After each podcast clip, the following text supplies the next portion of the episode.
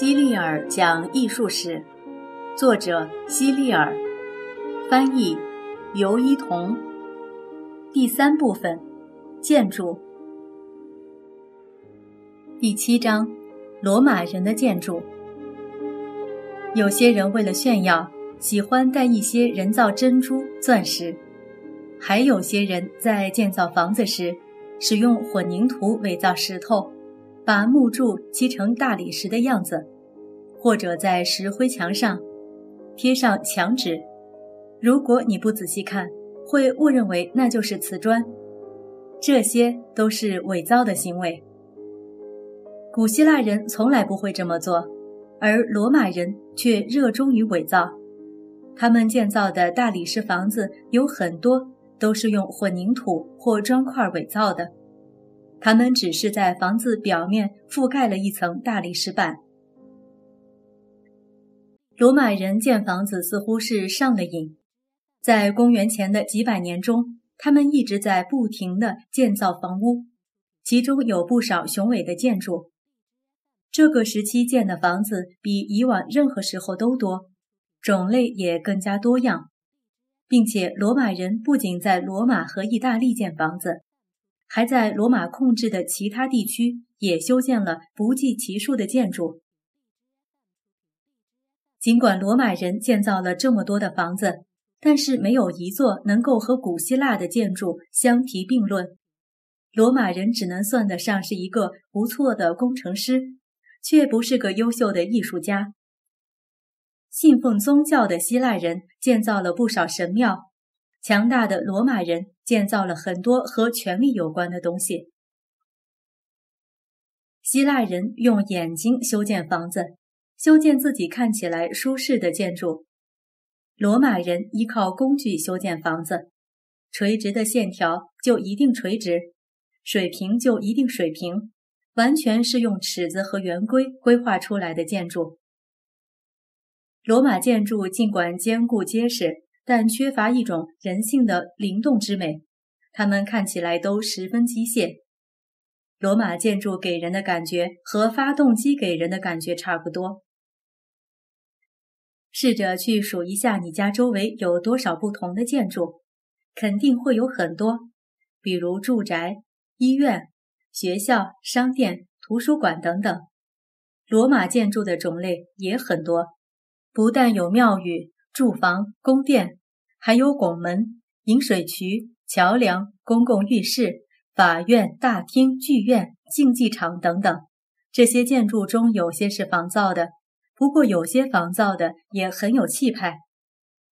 如今，大部分罗马古建筑都只剩下废墟，但有一座为众神修建的庙宇却一直保留到今天。这也是唯一一座至今完整保存下来的罗马帝国时期的建筑，它就是万神殿。万神殿前面有一个科林斯式立柱的柱廊，共有十六根柱子，每一根柱子都是用整块的花岗石制成的。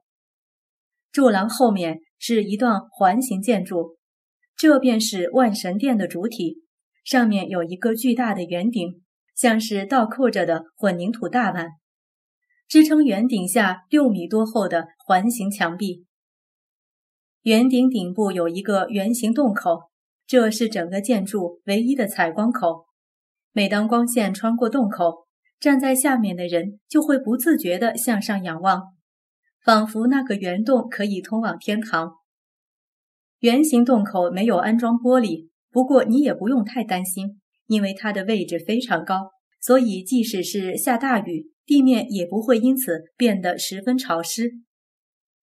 古罗马剧场是罗马的又一个标志性建筑，剧场就是罗马演员进行表演的地方，而且都是露天的，和今天的剧院一样，座位都是半圆形排列的。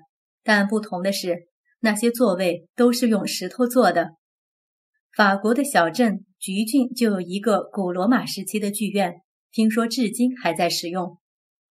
尼禄是古罗马帝国朱利亚克劳迪王朝的最后一位君主，是古罗马乃至欧洲历史上有名的暴君。同时，他也是个在建筑方面极富想象力的建筑师。罗马大火之后，尼禄很高兴，他终于找借口给自己建造了一座黄金宫殿和一座高达十五米的巨型雕像。但这些建筑早就不存在了。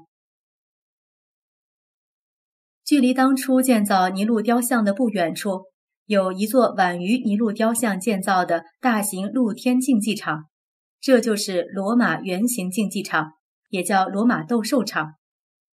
圆形竞技场看起来有一个足球场那么大，不过你可别以为它是用来举行什么体育竞赛的。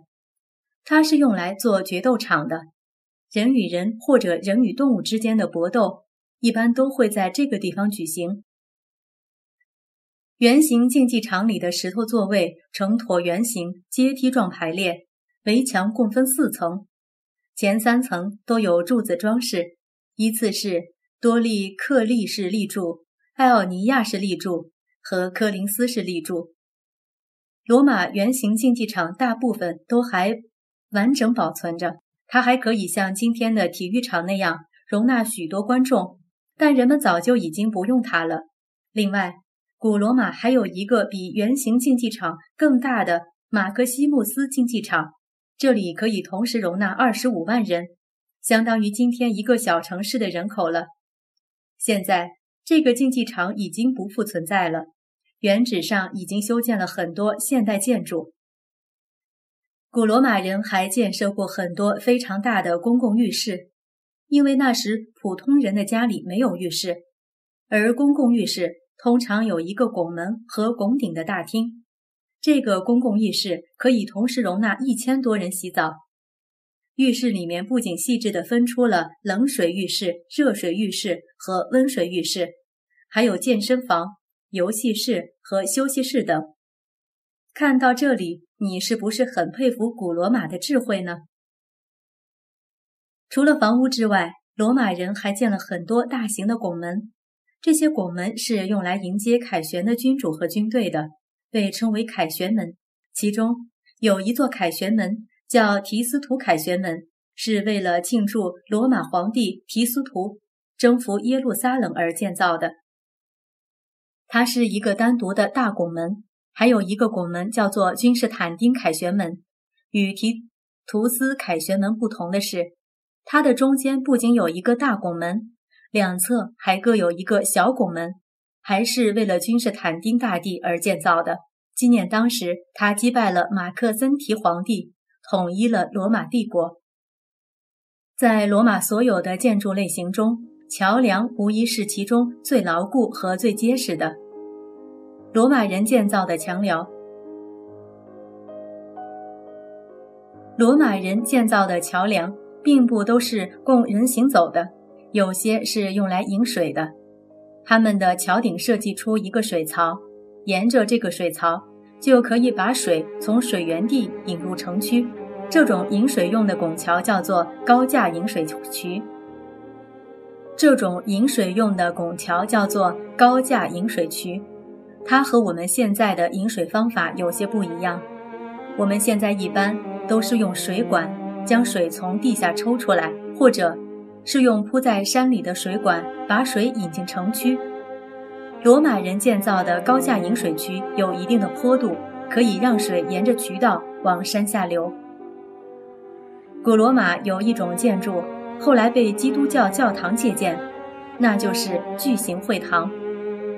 巨型会堂特别长，里面有一条中央长廊和两条侧廊，用了几排石柱支撑着房顶。中央长廊上的天花板要高于侧廊上方的。罗马人一般将它用作法庭或者公共议事厅。直到今天，还有很多教堂采用这种建造方式。